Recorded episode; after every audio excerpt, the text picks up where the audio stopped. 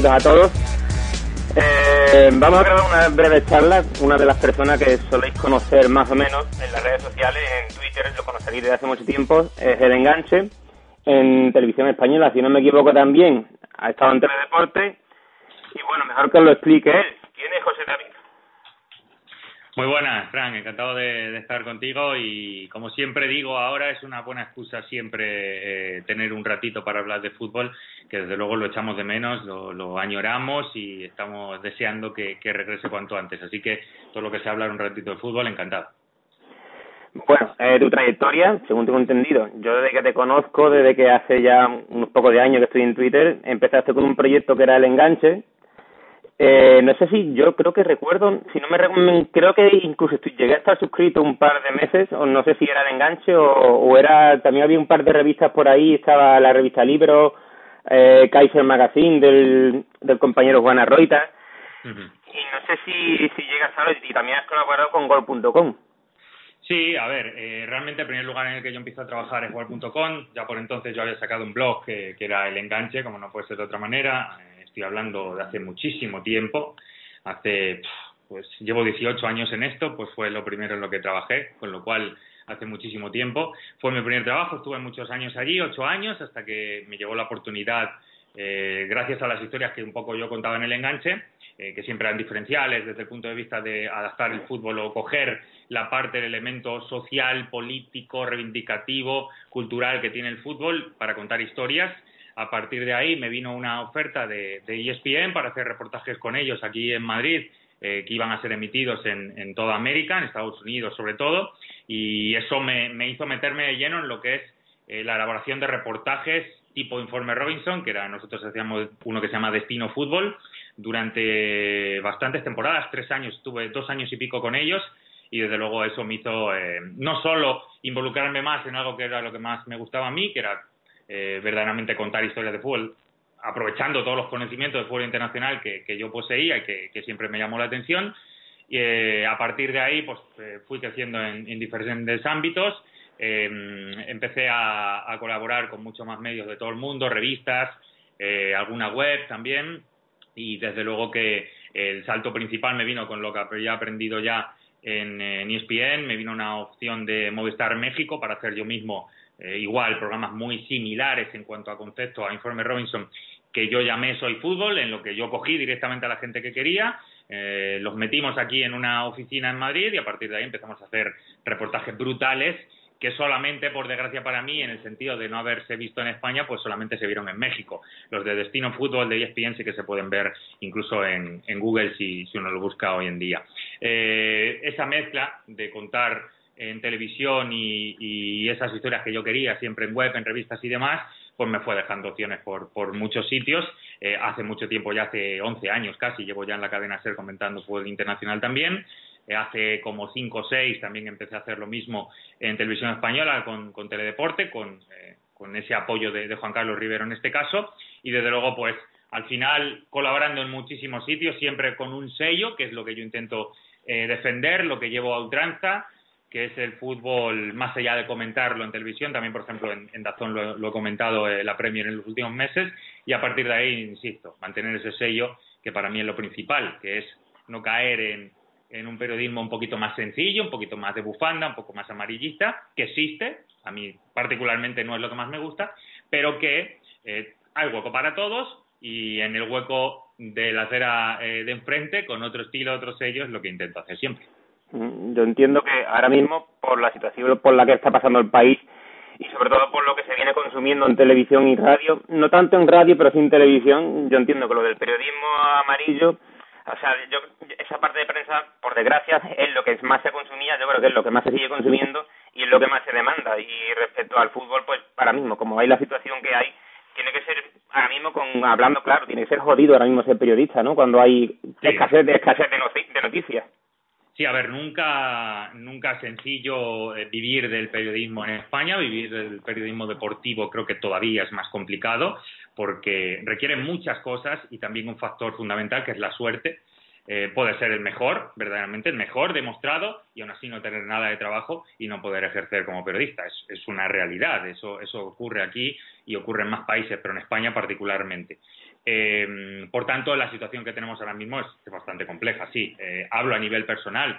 Eh, yo porque tengo un proyecto bastante gordo, mucha expectativa, no puedo contar nada más, pero llevo un año y algo trabajando ya en él, saldrá en los próximos meses y ya tenía eso firmado, por decirlo de alguna manera, y, de esa manera me podía asegurar unos mínimos. Pero las cuatro colaboraciones de mi día a día, que, evidentemente son lo que me da el salario, si queremos llamarlo de alguna manera. Soy autónomo, me tengo que pagar eh, el autónomo, los impuestos, como, como todo el mundo. Eso ahora pues no hemos recibido ayuda, yo por lo menos periodista deportivo no hemos recibido ayuda, lo vamos a seguir pagando y lo estamos pagando igual y nadie nos está ayudando en ese sentido. No es que lo pidamos, pero es una dificultad añadida porque no tenemos fútbol, es decir, no podemos trabajar, no podemos ejercer nuestra profesión en su mejor esplendor o, en una cercanía eh, que nos pudiera dar ese salario, pues de, insisto, de las cuatro colaboraciones, cuatro o cinco que yo tenía antes, pues he perdido todas. Eh, no hay ninguna. No hay ni tele, no hay ni radio, no hay ni prensa y la web que la tenía hace unos días lo he perdido también, porque evidentemente eh, a algunos compañeros le ha pasado que la empresa decide hacer un ERTE, en otros casos directamente como somos freelance somos pues una parte un poquito más fácil de dejar a un lado en algún momento, pero es cierto también que en el periodismo deportivo español casi todos somos freelance porque prácticamente ninguna empresa eh, contrata a nadie, es una realidad y no hay por qué ocultarlo. Vivimos en ello y es el precio a pagar por intentar ejercer eh, la profesión que nos gusta y, por la cual somos devotos. Lo tenemos casi ya eh, automatizado, aunque sea muy injusto. y en estos días sin fútbol, pues cada vez que escuchamos que, por ejemplo, va a volver la Bundesliga como ha pasado hoy, pues bueno, se nos ponen los ojos chiribitas y la piel de gallina, no solo por volver a recuperar el fútbol, sino porque de verdad lo necesitamos. Somos periodistas, tenemos que trabajar y, estamos perdiendo todo como, como la mayoría de gente en estos días complicados para todo el mundo. Sí, sí, a ver, es, jodido, es jodido porque yo mismo cuando estuve un tiempo haciendo un blog por, por, cuenta propia, por, por amor al arte, por afición, eh, resulta que yo, yo ahí prácticamente no tenía ganancias ninguna, yo eso lo hacía por, por hobby, como quien dice. Llegaba así, que te llegaba alguna oferta de un patrocinio, alguna publicidad, alguna colaboración, pero a fin de cuentas lo haces, el 90% lo haces por, porque te gusta, porque te gusta el fútbol en sí y vas a sacar muy poca tajada, a no ser que seas autónomo, que te he dado de alta y que tengas algo entre manos, como es el caso tuyo, que sí que te dedicas a esto. Eh, bueno, 18 años siendo autónomo, periodista autónomo en, en España, eh, de verdad que es muy complejo y solamente el hecho de decirlo eh, ya me siento satisfecho de poder seguir viviendo de ser periodista deportivo siendo autónomo, insisto, en, este país. Y no solo periodista deportivo, sino en mi caso, muy concretamente periodista de fútbol internacional, que es todavía más complejo. Si debemos a, buscar un poquito más ese ángulo. Es que, de hecho, yo, yo me estoy haciendo memoria ahora, yo recuerdo que hubo una vez que entrevistaste a Ronaldinho y todo, ¿no? Sí, sí, en la parte del enganche, que empezó como un blog, pero fue creciendo muchísimo, eh, hubo un punto en el que verdaderamente creíamos, mi compañero Francisco Ortiz de Valencia, que es clave en mi mano derecha siempre en, todo lo que tenga que ver con el enganche, creíamos que el hecho de leer reportajes en web era un formato caduco. Y creo que no me alejaba de la realidad porque eh, hoy está sucediendo. Yo te estoy hablando de 2014, decidimos, después de 7 o 8 años haciendo el enganche en blog, decidimos convertirlo en una web que fuera eh, digital first, lo que se llamó en su momento, es decir, que lo primero iba a ser el vídeo, eh, más importante que la lectura, más importante que el texto. Creo que no me equivocaba porque hoy en día es una realidad, verdaderamente. Lo que pasa que el ser de los primeros a veces, o el ser un poco el que rompe, el elemento disruptivo que intenta generar eh, pues esa lectura que ya se estaba dando en Estados Unidos, por ejemplo, que es de donde nosotros nos informamos para sacar ese proyecto, nos llevó a hacer una inversión importante en cuanto a ofrecer contenido súper relevante con, entrevistas, reportajes de vídeo a personajes como Johan Cruyff, prácticamente un año antes de que nos dejara, eh, por ejemplo a Zanetti, eh, por ejemplo a Valderrama, por ejemplo a Letizier, eh, nombres brutales y sobre todo Ronaldinho, que evidentemente aluciné porque era una web como nosotros, España, el hermano Ronaldinho, yo lo moví con él en todo, durante un año y pico llamándole un montón de noches, haciendo Skype como el que ahora estoy haciendo contigo, intentando hablar con él, sí, sí, sí, sí.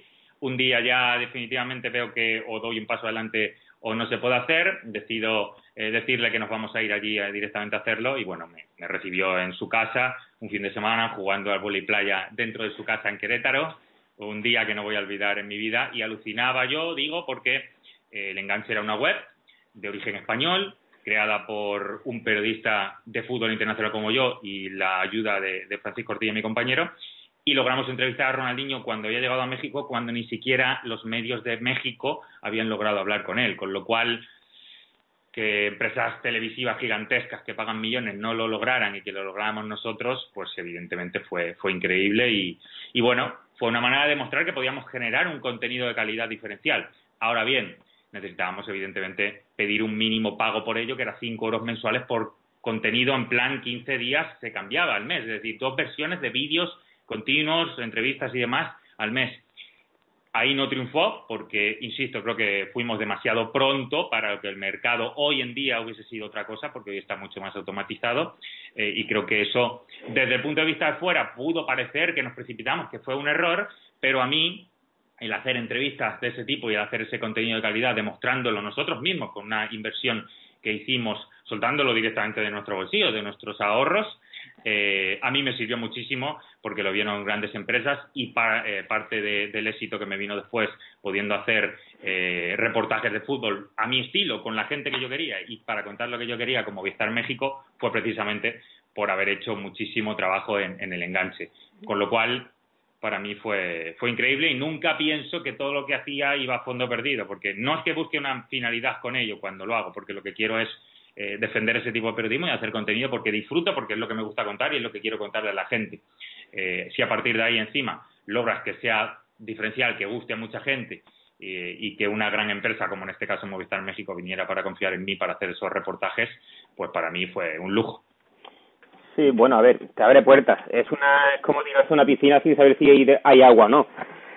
bueno, primero comentar de Ronaldinho. Yo siempre he dicho que de Ronaldinho, a ver, está, está Messi y está el resto del mundo, pero yo siempre he dicho que Ronaldinho, yo lo considero no mejor que Messi, pero Ronaldinho hacía cosas que no, había, no ha hecho nadie nunca todavía. O sea, Messi no a Messi no le has visto inventar un regate, Ronaldinho ha inventado el regate, a Ronaldinho ha hecho cosas que, que, no, que no existían en el fútbol, lo has se lo has visto por primera vez a él, igual que en su día a Johan Cruyff lo has visto innovar con, con una pizarra delante. Y respecto a todo esto que comenta, pues es que yo entiendo que en el periodismo y en el, en el fútbol, en el periodismo pasa un poco como con cuando del colegio te mandan a leer un libro y por pereza no te lo lees y terminas viendo la película, pasa un poco como esto, lo que llaman el contenido 2.0. La gente prefiere un vídeo, en una entrevista o un audio, por ejemplo, Maldini, todavía que no hay fútbol y está compartiendo directos en, su canal YouTube, muchos partidos que la gente comparte. Yo mismo he compartido a veces algún partido, alguna captura de algo mío eso yo creo que le llega a la gente más y es más fácil de consumir, o sea, por, la comodidad, por lo que sea, que el hecho de tener que poner un párrafo ahí, leerte tres hojas en una revista. Sí.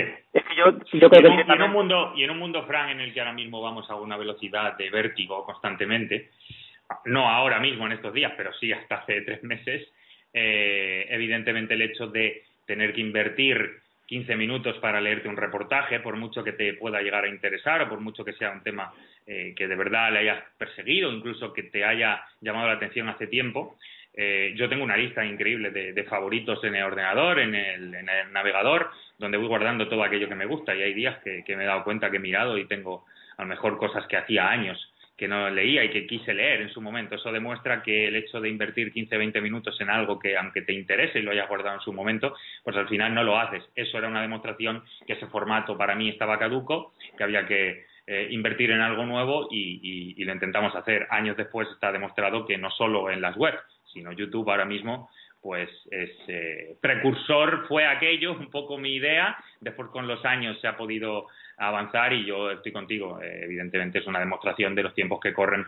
No se invierte el tiempo necesario porque siempre vamos con prisa para todo y porque parece que no llegamos nunca a las 24 horas del día, siempre se nos quedan cortas. Es más, ahora estamos confinados o casi confinados y yo incluso diciéndote que he perdido las cuatro colaboraciones fundamentales que tenía para, para mi trabajo, con la otra quinta, que es ahora mismo el gran proyecto que estoy montando, pues también se me quedan cortos los días. Con lo cual, eh, eso demuestra que siempre vamos eh, con mucha prisa, incluso estando metidos en casa las 24 horas.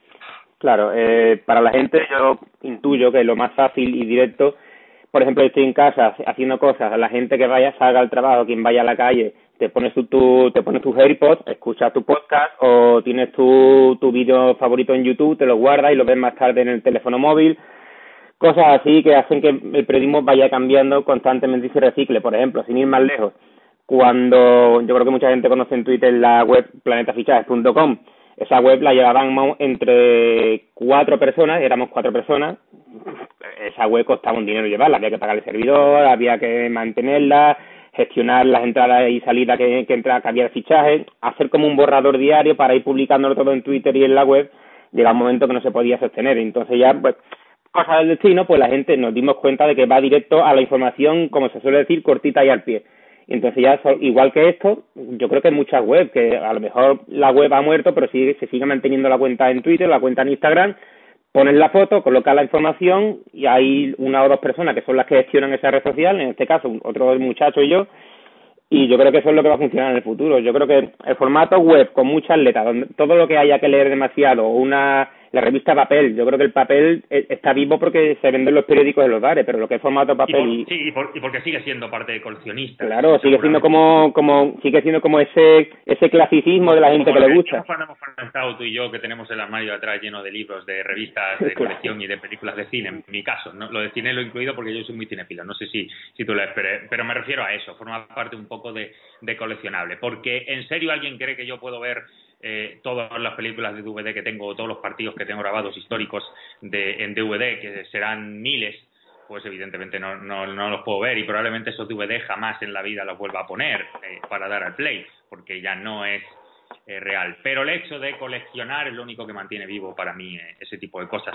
Y a la larga es verdad que se pierde un poco esencia, porque lo que no es físico, lo que no es material, eh, realmente pierde un poco la esencia, sobre todo en el caso de romanticismo, que es un poco los valores del periodismo más potente, más poderoso, eh, pues por ahí se va perdiendo. Y es verdad que al final, al existir tanta, eh, tanta capacidad o tantos contenidos actualmente, se va perdiendo un poco esa esencia. Incluso en los medios eh, nuevos, como puede ser ahora mismo una nueva forma de comunicarse, evidentemente, que es eh, YouTube, que ha crecido muchísimo, eh, pues incluso ahí se puede ver cómo hay gente que hace muy buen contenido y hay gente que hace muy pésimo contenido. Y hay gente que lo hace pues por, por cumplir y, y, ya está. Pues incluso ahí, evidentemente, no vamos a encontrar a nadie que tenga coleccionables de de cualquier eh, registro o vídeo futbolero que pueda tener cualquier canal en su armario o en su eh, despacho, en su eh, estantería. Nunca va a existir. Eso pierde algo de esencia, pero desde luego que, actualizarse y estar con la nueva tecnología para el periodismo y sobre todo para el futbolístico me parece absolutamente fundamental. Sí, porque además, hablando de actualizarse, yo mismo, yo he sufrido en mis carnes algo que le ha pasado a mucha gente ahora con los años, y era que yo tenía, por ejemplo, 20 ficheros con DVDs, yo tenía aquí, a lo mejor ahí, 8.000, 10.000 partidos de fútbol, y ahora me encuentro con que tengo que ir uno a uno pasando los MP4 en disco duro, digitalizándolo todo.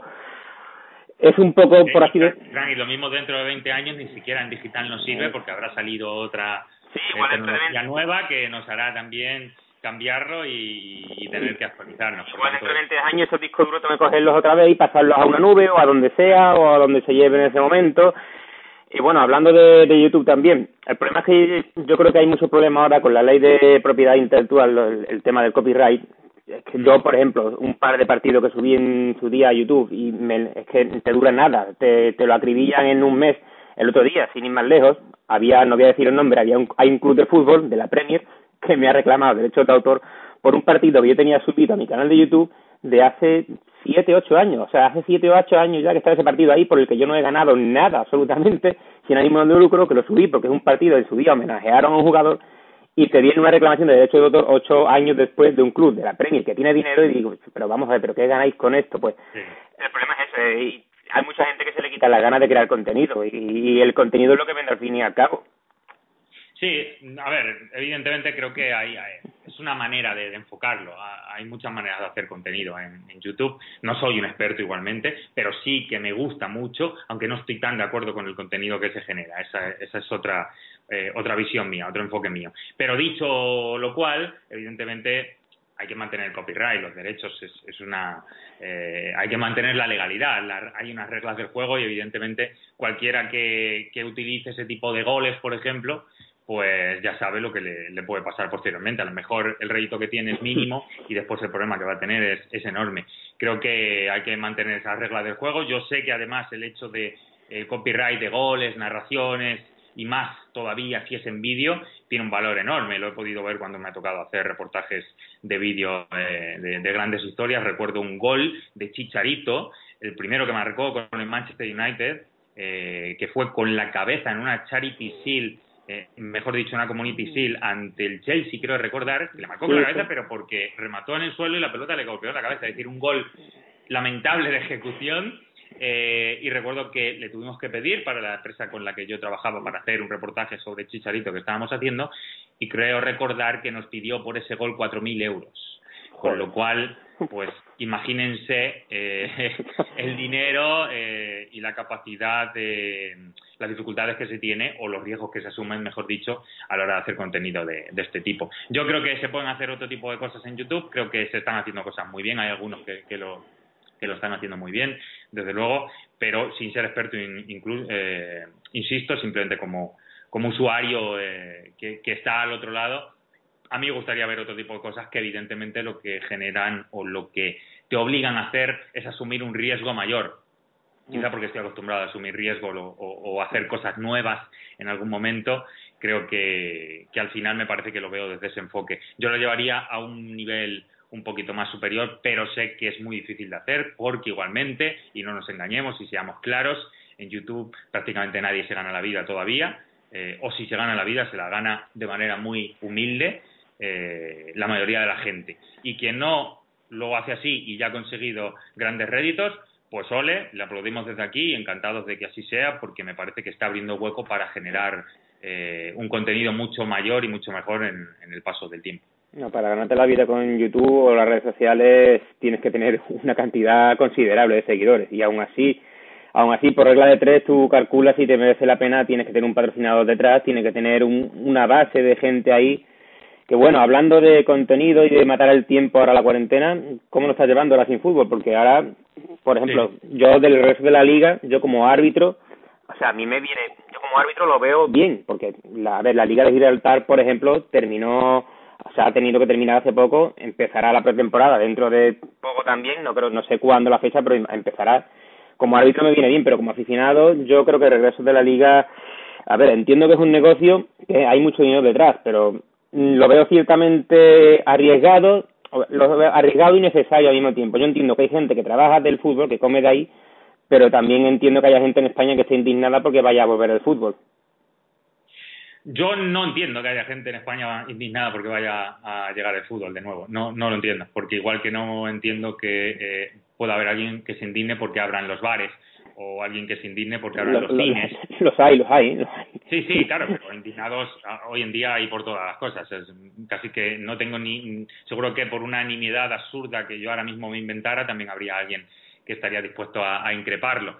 Eh, es un deporte, es un negocio, viven millones de personas de ello. En España es casi un 2% del PIB, 170 y pico mil familias. Eh, es una brutalidad lo que genera para todo el mundo. Somos miles de periodistas los que dependemos de, ello. Eh, eh, la gente creo que cuando lo increpa piensa más en el futbolista, no en todo lo que está alrededor, no en el que vende pipas, no en el que vende refrescos, no en el que logra ser el taquillero de las entradas, un montón de gente de bares alrededor. Bueno, en, este, en este caso, en este caso los taquilleros, no, porque sería puerta cerrada, ¿no? Pero bueno, pero eh, es un decir, me refiero a todo. Sí, sí, sí, te he entendido, te he entendido. Incluso, incluso, mira, aunque no haya un taquillero, pero habrá alguien que esté llevando esa parte de la web del equipo que para que funcione, es decir, y una persona que ahora no está trabajando posiblemente. Sí, no, por supuesto. Pues, todo lo que eh. genera en, el staff de los clubes y demás, todo el dinero que es, eh, me lleva a pensar que debe ser igual de necesario que que abran el cine, que abran los bares o que el trabajador, el obrero, el fontanero, el arquitecto cualquiera pueda trabajar, porque es un trabajo más.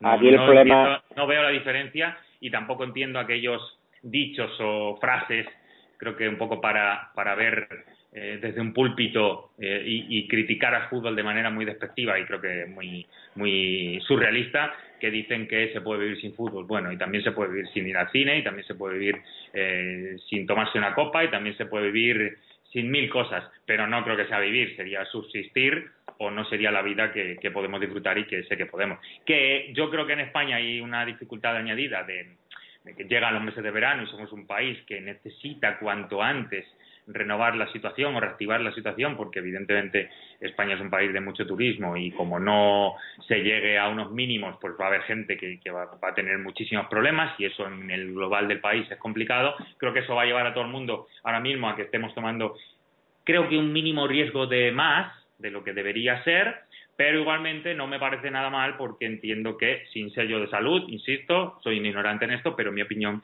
es que eh, teniendo en cuenta todo lo que va a generar de problema económico en el país, creo que es necesario eh, intentarlo eh, y no ser ahora mismo una persona que intente frenarlo porque hay muchísimas personas que, que lo necesitan en España, de verdad. O sea, ahora mismo creo que cualquiera podemos tener un familiar o dos o tres o cinco o veinte que han perdido su trabajo o que su empresa está a punto de quebrar, como no habrán ya de inmediato, eh, como no vuelva esta nueva normalidad.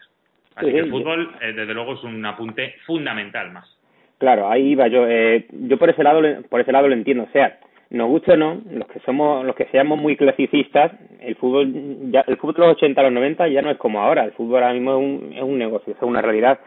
El problema es, yo creo que hay mucha desinformación en el sentido en que hay mucho, yo le, yo he llegado a leer, hay gente indignada porque se le iban a hacer test de coronavirus a los jugadores, a los clubes, no, sin, sin saber que eso lo paga la liga. La liga, a fin de cuentas, es una empresa, tú eres un trabajador, entonces, entonces claro, nadie te está regalando nada. Y aquí ya entramos un poco en la política, que es un tema peliagudo, porque en España tú hablas de política y de fútbol y es andar en un campo de minas pero la gente yo entiendo que sí, estoy de acuerdo contigo en el sentido de que España come de la economía, del turismo, ahora viene el verano y vamos a asumir el riesgo de, por así decirlo, entre comillas, adelantar un poco este desconfinamiento porque si no la economía se va a terminar de hundir, se va a terminar de desplomar. Y no somos un país en el que además se pueda permitir eh, otra nueva crisis, incluso mayor que la que venimos pasando, porque somos nosotros treintañeros, si no me equivoco, Fran, y ya hemos vivido dos eh, golpes económicos, sociales, culturales, que nos va a dejar temblando y que es injusto desde ese punto de vista que, lo tengamos que, sufrir. Lo va a sufrir todo el mundo, evidentemente, pero es una lástima y creo que el riesgo, que es poco, pero no lo vamos a ocultar, existe. Eh, ahora mismo creo que está dentro de unos márgenes asumibles y se necesita porque en un país que vivimos del sol no poder aprovechar el sol para el turismo, pues creo que el fútbol es otra empresa más, igual que el bar, igual que el restaurante, igual que eh, el obrero, igual que Fontaner, igual que cualquier empresa, pues necesita abrir cuanto antes. Así que el fútbol lo, estamos deseando y no solo porque nos guste, insisto, es que es trabajo de millones de personas. Bueno, eh, comentando lo de antes de, a ver, vivir sin fútbol, subsistir, por ejemplo, yo te iba a preguntar, por ejemplo, eh, estos días estás viendo algo en concreto, así a tema personal, porque estoy recordando ahora, estoy haciendo memoria, mañana, hoy miércoles, mañana jueves, no sé si cuando salga la entrevista la tengo que editar todavía, mm, este jueves se iba a emitir en televisión el Holanda-Argentina, eh, creo que era, no sé si era octavos o cuartos de final del Mundial Francia 98. ¿Te acordarás? Gol de Berkan. Eh, exactamente, gol de Berkan, balón largo de de Una, una, una locura, un, escándalo de gol. Me acuerdo perfectamente cuando vi ese partido, estando en casa, en tirado en el salón de, de mi casa, viendo ese partido por la tarde. Me acuerdo perfectamente, justamente de, de ese partido. Eh, creo que antes, un poco antes, había habido un Yugoslavia-Alemania, creo que ese mismo día fue, fíjate lo que te digo. Eh, Yugoslavia-Alemania o, o, Serbia, creo que era ya Serbia-Montenegro. Sí, Croacia, Croacia también estaba por ahí dando guerra en el Mundial de Francia. Algo, algo de eso tengo en la cabeza. Sí, la Croacia, la Croacia de Zucker. Eso tengo en la cabeza. No obstante, lo que te digo, que, que no, no he visto mucho fútbol, es la realidad eh, porque al principio creo, que nos ha pasado un poco a todo el mundo, ¿no? Creo que al principio eh, nos tomamos el confinamiento como algo muy exigente, muy serio que teníamos que eh, automatizar, lo hemos ido automatizando, eh, nos lo tomamos todo al pie de la letra. A medida que pasaron las dos primeras semanas empezó a hacerse muy pesado, siendo consciente que esto iba a ir para largo y eso creo que fue un choque mental, por lo menos en mi caso lo fue. Me costó bastante eh, el hecho de que todavía hoy, me parece, llevo sesenta y pico días metido en casa, he salido un par de mañanas ahora que, lo permitía nada más, eh, el hecho de, simplemente saber que todos los horarios eran iguales, que todos los días son exactamente iguales, es algo que me, que me ha costado llevar y que no estoy para nada acostumbrado a ello. Y el hecho de trabajar, en mi caso, de ocho y media a siete de la tarde más o menos, de manera prácticamente eh, seguida, y después eh, ponerme a hacer ejercicio una hora y luego llegar a, por la noche y ya cenar y ver una película o una serie o algo así, eso todos los días, cuando más o menos eso era mi relax, cuando no había fútbol, pues tener eso todos los días, eh, de la misma manera, en los mismos horarios y, sin poder salir de casa, pues costó bastante. Así que no he utilizado prácticamente fútbol porque no suelo estar mucho con mi chica tampoco, eh, no solemos tener tiempo para estar mucho juntos viendo cosas y eh, elegir una película cuando los dos somos súper cinéfilos eh, parece algo súper llamativo, pero es verdad, no nos pasaba mucho, así que ahora casi que ya estamos un poco hartos y ya no sabemos ni qué elegir de tantos días. Pero no he visto mucho fútbol, es, la realidad, no lo he visto. En los últimos días ya eh, me parece que todavía se me hace un poco más pesado porque el desconfinamiento es todavía más raro, es como que puedes hacer algo pero no puedes. Entonces es una sensación un poco rara. Pero no, no, vi un poco del Mundial del 70 por un tema profesional que tengo que hacer eh, de algunos partidos que quería refrescar eh, y he visto de la España de 2008 y de 2010 eh, también algunas cosas, igual por otro tipo de proyecto en el que estoy metido y necesitaba refrescarlo en, la memoria. Pero más allá de eso, he visto algún partido de Liga Bielorrusa, pero porque me ha dado por ahí y, poco más. Y poco más. y ahora estoy encantado porque viene se empieza Liga Coreana, que aunque suena muy raro, eh, pues para los que somos de fútbol internacional, no es tan raro y yo recuerdo haber visto en algunos momentos de mi vida partidos de la Liga Coreana. Eh, no es como Japón, que sí que he visto muchos más y, la cual la, la, Japan League sí que me gusta mucho más, pero bueno, ya empieza a haber un poco de luz en el fondo del túnel, ¿no? Bueno, a todo lo que le gusta el fútbol, todo, lo que haya ahora, ahora empieza la Bundesliga, pero todo lo que vaya siendo un poco de ligas con un cierto nivel que sabe a gloria. Yo, por ejemplo, estoy recordando, ahora que has dicho de la Liga Coreana, yo me encontré el día 1 de enero, año nuevo, a las 6 de la mañana, viendo la final de Copa del Emperador de Japón, que era la retirada de David Villa. y así, de vez, así de veces he escrito yo el último mm, documento, el último reportaje que escribía yo en muchas webs o en revistas y demás, siempre era de ese partido. Sí, sí, pues a las 6 de la... Sobre, le, he visto un montón de años, eh, llegando, recién salía de, de, fiesta, vaya, de, de Nochevieja, eh, llegaba a casa y me ponía a verlo, pero además desde bastante pequeño, ¿eh?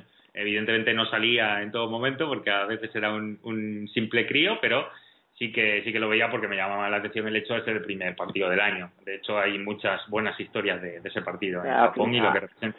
A fin de cuentas, al que le gusta el fútbol, eso no lo puede remediar. Otra cosa es que haya sabido sobrevivir sin fútbol, como hemos dicho todo el mundo, que ahora incluso ha venido, no ha venido mal tampoco que desconectemos un poco de fútbol en, en estos días. De hecho, de hecho, Franco, creo, no sé si te ha pasado a ti, pero yo los primeros días como que no lo echaba de menos, como que dije, uff, estaba preocupado por la situación, no, no, yo que no lo eché de menos, pero creo que desde la semana tercera o cuarta ya empecé a decir, esto es mucho tiempo, y he hablado con mi chica muchas veces estos días diciendo, imposible que jamás haya estado o vaya a estar tanto tiempo sin ver un partido de fútbol. O sea, mi chica siempre dice que en mi casa la televisión siempre está en verde tiene una broma hecha con los amigos. En mi casa siempre la televisión está en verde, no sé nunca eh, lo que hay. Y a veces ahora, como algunos partidos está escuchándolo de fondo mientras yo lo estoy viendo, eh, eh, se sabe un montón de futbolistas y de equipos y demás porque me, escucha a mí o está viéndolo, aunque no lo esté prestando atención, pero lo escucha. Y el otro día me dice, ya echo de menos hasta Lewandowski, me dijo. Lo cual, imagínate, si nosotros lo echamos de menos, la gente ajena lo echa de menos, imaginaos lo que estamos en el día a día, ¿no? Yo tengo, bueno, yo tengo por suerte, por así decirlo, tengo la suerte de que por mi condición de árbitro yo hago un entrenamiento en casa, me lo mandan y día sí día no salgo a correr, entonces no estoy notando tanto el confinamiento en casa porque el tiempo que no estoy viendo fútbol estoy yendo a entrenar, que vivo aquí en un pueblo que tiene aquí una montaña espectacular y salgo a correr y me puedo pegar una hora, dos horas haciendo ruta. Bueno, suerte, suerte tienes entonces. Eso sí, eso sí. Los que estamos en el centro de Madrid no tenemos ni balcón, así que imagínate. Eh, jodido, jodido. Bueno, pero como te decía, el que le gusta, le gusta. Yo recuerdo también ahora, hace memoria, yo soy más o menos de tu quinta, yo nací en el 84 y yo me acuerdo que con 19, 20 años, en la edad que está todo el mundo empezando a salir ya, conociendo niñas para adentro, para afuera, entrando y saliendo, con esa edad, pues yo recuerdo era la feria de abril. Aquí en yo era yo, yo vivo en la provincia de Cádiz lo que pasa es que ahora estoy viviendo en Málaga y en plena feria de abril me acuerdo que se jugaba la final de la UEFA Valencia Olympique de Marsella jugaba Drogba en el año 2004 la final de Copa de la UEFA.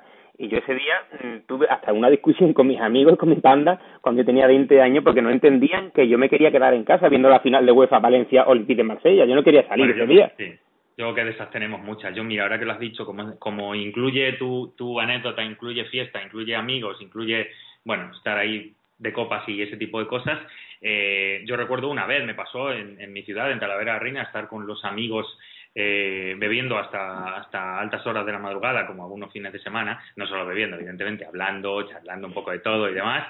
La excusa de, de la copa en la mano es eso, es una excusa porque lo único que busca uno es estar ahí hablando con los amigos y demás, que no nos vemos casi nunca. Por ese momento, no sé qué años tenía, pero sí que tendría 19, 18 años, había una Copa América, eh, era verano, y, recuerdo perfectamente como en el momento álgido de la noche, cuando todo el mundo estaba ya, que, que, empieza aquello a explotar, la conversación empieza a fluir como nunca y ese tipo de cosas que todos sabemos, pues de repente yo digo que me tengo que ir para ver eh, un partido eh, de la Copa América, que si no recuerdo mal era en Venezuela-Argentina.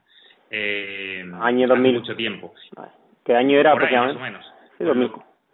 Creo que era el 2000 porque era la Copa de Colombia, creo recordar, la Copa América de Colombia. Pues esa era la época, esa era la época buena de Argentina, la época buena de Argentina, ¿eh? Con Crespo. fue la, creo que fue la de Colombia, porque me, parece que fue en el año 2000, creo, creo recuerdo, 2000 o 2001, me parece, lo estoy diciendo de memoria, posiblemente equivoco, que me perdonen si me equivoco, pero creo que es 2000-2001. Y ahí, claro, ahí es donde mis amigos ya se empezaron a dar cuenta que lo mío era una cosa que tenía muy claro, que iba a ir contundente, que no que ninguna excusa o ninguna juerga o ninguna chica o ninguna otra eh, teoría de ese tipo se iba a poner en el camino y que, bueno, que lo íbamos a intentar y ahí fue cuando dijeron, bueno, si este es capaz de marcharse en mitad de todo esto para, ir a verse un Venezuela-Argentina, pues evidentemente es que le tiene que gustar mucho. Cada uno se busca sus su mañas. A mí me pasa igual, yo muchas veces tiro de teléfono móvil, los AirPods, la radio, cuando no puedo por trabajo o cuando estoy en casa, de algún modo intento estar conectado. No se puede estar 24 horas, claro. Hay veces que hay 10 partidos, de los 10 partidos tienes que priorizar y dices voy a ver 4, voy a ver 5, en fin, lo que sea. Eh, bueno, para ir cerrando, mmm, jugadores favoritos. Yo siempre he sido muy de Berkham, de Henry, la pareja Berkham-Henry del Arsenal. Y aparte también tengo dos jugadores fetiches, que todo como todo el mundo los tiene, que eran Robin, uno era Robin, y Pirlo. Bueno, Ronaldo, Ronaldo Nazario también. Vamos a decir Ronaldo Nazario porque me pilló a mí muy chiquitito con año 96 cuando estaba en Barcelona y Ronaldo. Sí, tenemos misma edad, así que más o menos los, eh, los iconos o los jugadores que estaban de moda en, nuestra época es, similar. Yo siempre digo lo mismo, yo a todo lo que he hecho lo he llamado enganche porque es la palabra que, bueno, yo estudié también en Argentina, es una palabra que, que me encanta eh, por lo que representa en el fútbol, por ser más diferencial, entonces todo eso lo metí eh, un poco en los valores que yo tenía futbolísticamente y por eso siempre los enganches han sido jugadores que me han encantado y que me han enganchado, nunca mejor dicho. Eh, ahí para mí el número uno, mi ídolo absoluto desde que era pequeñito, eh, ha sido Roberto Bayo siempre, porque cuando yo era muy pequeño, el primer recuerdo de fútbol que tengo, Italia 90, fue eh, la Catus marcando dos goles con Rumanía a la URSS. Ese es el primer recuerdo que tengo en la, en la cabeza. El mío fue más, perdona, el mío fue más nefasto. Yo mi primer recuerdo de fútbol fue cuando Michel se apartó de la barrera contra Yugoslavia. pues yo se recuerdo ese, ese partido en Italia 90 de Rumanía, eh, justo después, ese día, creo recordar que fue eh, por la, ese era por la tarde y luego por la noche, eh, era el partido de, de eh, Italia y recuerdo ver a Roberto Valle haciendo diabluras, tenía la melenita, la coletita esta y ese tipo de cosas que a un niño de mi edad en ese momento pues le cautiva y si le ve hacer un par de dribbling, un par de cambios de, de ritmo, un par de recortes y demás, te das cuenta que ese jugador es diferencial y eso te golpea, te llena, y luego vas siguiendo su carrera, ves que acaba siendo balón de oro, acaba siendo un mito y un jugador espectacular. Así que el número uno para mí siempre, siempre, siempre, Roberto Bayo. A partir de ahí, el hecho de conocer muchas historias de fútbol, porque es lo que más me gusta, el poder contarlas, me ha hecho querer a jugadores increíbles y, darme cuenta de el peso que tenían más allá del césped. Para mí, por ejemplo, lo que hizo Sócrates es una cosa que, es mítica y que va mucho más allá de lo que es el fútbol. Así que si junto que era un, jugador, un futbolista diferencial y encima eh, acumuló un montón de valores que ayudaron a crear una eh, aureola en torno a lo que él representa en el fútbol, pues eh, para mí tiene muchísimo valor. Y luego hay jugadores que creo que van más por épocas. por ejemplo, Batistuta a mí me, encandilaba, esa Fiorentina de, de, Batistuta, Rui Costa y demás, para mí fue un golpe también en su época. Y, tendría algunos jugadores más, pero, pero verdaderamente ninguno llegaría a, a lo de Roberto Bayo y alguno, por ejemplo, Ortega, yo soy muy de River también, Ortega, Burrito Ortega, Gallardo, ese, ese River a mí me golpeó también mucho y eso te, deja secuelas. Pero al final, eh, este tipo de, jugadores creo que son en un momento concreto de tu vida lo que te golpea y lo que hace que, para ti sea eh, diferencial. A lo mejor ese mismo tipo de jugador, en vez de pillarnos con 10 años, eh, nos pilla con 35 y ya eh, desgraciadamente el golpe no es lo mismo. Por eso siempre digo que Maradona, por ejemplo, es lo que es para todo el mundo, porque es para una generación brutal. Le golpeó muchísimo lo que hizo en el 86. Eh, para otros Pelé es único porque son un poquito más veteranos y lo vieron en su esplendor en el 70. Para nosotros va a ser teóricamente la quinta de Cristiano y sobre todo de Messi. Eh, pero claro, es muy difícil explicar dentro de 30, 40, 50 años lo que es Messi hoy. Es casi imposible. No nos entenderán cuando lo explicaremos y habrá otro joven que nos diga que ha salido uno mejor o, las comparaciones que son odiosas en esto. Yo creo que como Messi, como Cristiano, yo creo que pueden pasar 10, 20 años que no va a haber nadie que salga en algún momento, en algún momento saldrá alguien igual que se le parezca. Ahora mismo lo más, lo más cercano, vamos a decir que es Mbappé, Neymar, pero es una cosa, es una cosa de loco, es que y bueno, lo que sí que te iba a comentar es los, los jugadores, depende de la generación que te pille, ahí, por ejemplo, yo siempre recuerdo una frase, una frase que decía, los abuelos eran eran fans de Di Stefano, mi padre era fan de Maradona, yo soy fan de, de Messi y cosas así. Una frase que leí una vez, no sé dónde fue, y, tiene toda la razón. Sí, sí, totalmente. Eh, el impacto, el que nos hace querer el fútbol, es, es seguramente un momento concreto de, nuestra vida. Que puede ser o el primer día que ves el fútbol, o el primer día que te llevan a un estadio de fútbol, o ese día en el que tú, por una razón extraña, de repente le prestas atención a esa tele en verde que nunca habías prestado atención y algo te, sacude la mente, algo te hace eh, querer no apartar los ojos de esa televisión o de ese instante, y a partir de ahí sigues todos los pasos de esa persona, ese personaje, ese equipo, ese futbolista que ha hecho que, que te marque diferencias, vas ampliando conocimientos en torno a eso y al final pues acabas de, voto total de ciertos jugadores. Yo creo que, que de verdad ese golpe, que por eso es único, porque sucede en un momento concreto y luego va perdiendo fuerza, de manera que cuando ya tenemos una edad como la nuestra, casi que lo que más nos gusta es descubrir algún chico para que sintamos ese golpe eh, que una vez sentimos, para algo parecido, pues creo que es lo único que puede levantar un poco todavía el hecho de que te sorprenda algo en el fútbol, aunque te sorprenden mil cosas y ahí está lo bonito del fútbol, evidentemente, pero el hecho de un instante que un jugador que desconoces de repente haga un regate o se marque un partidazo en un sub 15 o en un sub 17, eh, pues eso cada vez es más difícil de ver. Eh, y en esto, eh, ya que has dicho lo de la frase, yo siempre recuerdo que Luis Suárez, el futbolista español, no el uruguayo, porque siempre que digo Luis Suárez todo el mundo va a pensar en el, uruguayo, el español es probablemente un jugador que es muy, muy, muy difícil que siquiera en el fútbol español haya salido un jugador como él. Y fíjate que ha salido Xavi, ha salido Iniesta, que son muy parecidos, incluso en algún momento habrán llegado a un nivel superior. Pero lo que hizo Luis Suárez en su momento es tan grande cuando no había futbolistas que, pudieran competir por ganar un balón de oro. Le pilló la época de, le pilló también la época del, Inter de Lenín Herrera. Ahí eso, eso ya, eso ya cuenta mucho. Hay una época en la que además había auténticos jugadorazos, o sea, eh, jugadores de los que han sido míticos y han pasado a la historia para siempre. Pues ese tipo de jugadores que queden solapados por un español, con lo que era España en ese momento en el fútbol, que no era nada comparado con lo que debería ser hoy, y que hayan pasado 60, 50, 60, 70 años y todavía no lo haya ganado ninguno más, eh, evidencia eh, la dificultad que tenía y, lo bueno que era Luis Suárez. Y sin embargo, los jóvenes, me incluyo yo entre ellos, yo he tenido que revisar muchísimos partidos suyos y he tenido que hacer ciertos reportajes de él y por eso he hablado con él muchas veces y le tengo mucha estima, pero es totalmente verdad, cuando lo ves lo que hacía, cómo lo hacía, el liderazgo que tenía, el carácter que tenía en un equipo que, que ganó la Eurocopa con España, en el Inter de Herrera, eh, ese tipo de cosas, te das cuenta de lo injusto que es el hecho de ese primer instante que nos golpea de pequeños y que luego nunca más vuelve, porque si las generaciones de ahora vieran a cómo jugar a Luis Suárez, el equivalente a un jugador ahora mismo que saliera y jugara al nivel de lo que logró Luis Suárez, bueno, estaríamos flipando todos directamente en España. A ver, yo creo que hay mucha gente, yo hay mucha gente que no es consciente. Tú dices, ser futbolista, si sabes jugar bien, eres futbolista, pero detrás de eso hay un trabajo enorme. Por ejemplo, yo te puedo contar, te podía contar un par de anécdotas, así a de pronto que se me den a la cabeza.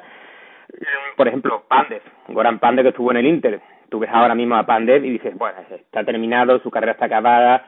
Pues Pandev juega ahora mismo en el Genoa de Italia yo en enero pasado estuvimos en un curso de la FIFA que dio la Federación de Gibraltar, estuvimos en Murcia, en el Pinatar Arena de, Murcia, y nosotros, nosotros durante cinco días entrenábamos a las nueve de la mañana, a las nueve de la noche estábamos ya acostados, era todo el día entrenamiento, charla táctica y, y entrenamiento y más entrenamiento, y tú ibas a entrenar a las ocho de la mañana y a esa hora ya venía el lleno de vuelta.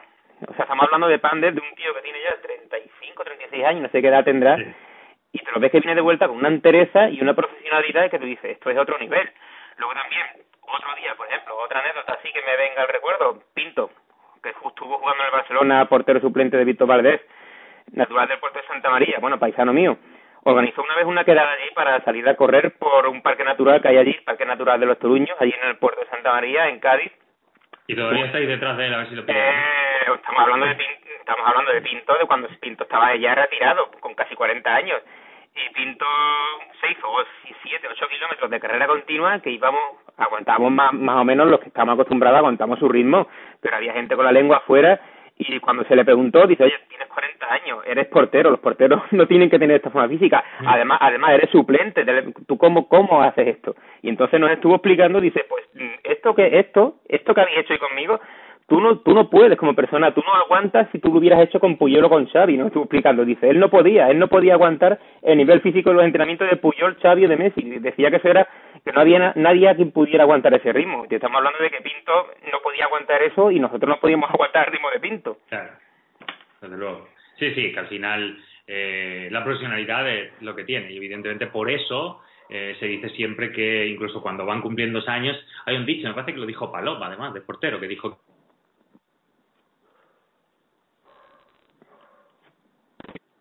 la báscula. Una manera de, de autoexigirse cada año, cada temporada, seguir siendo competitivo y seguir estando para la élite. Así que, evidentemente, el profesionalismo es lo que conlleva. Eso para sí, eso va a condición de cada uno. Hay jugadores que se retiran y dicen, yo bueno, ya me he retirado a vivir la vida. Y hay jugadores como Puyol que lo ves y dices, el tío está fino, si es que está igual. Parece que no se ha retirado y sigue jugando.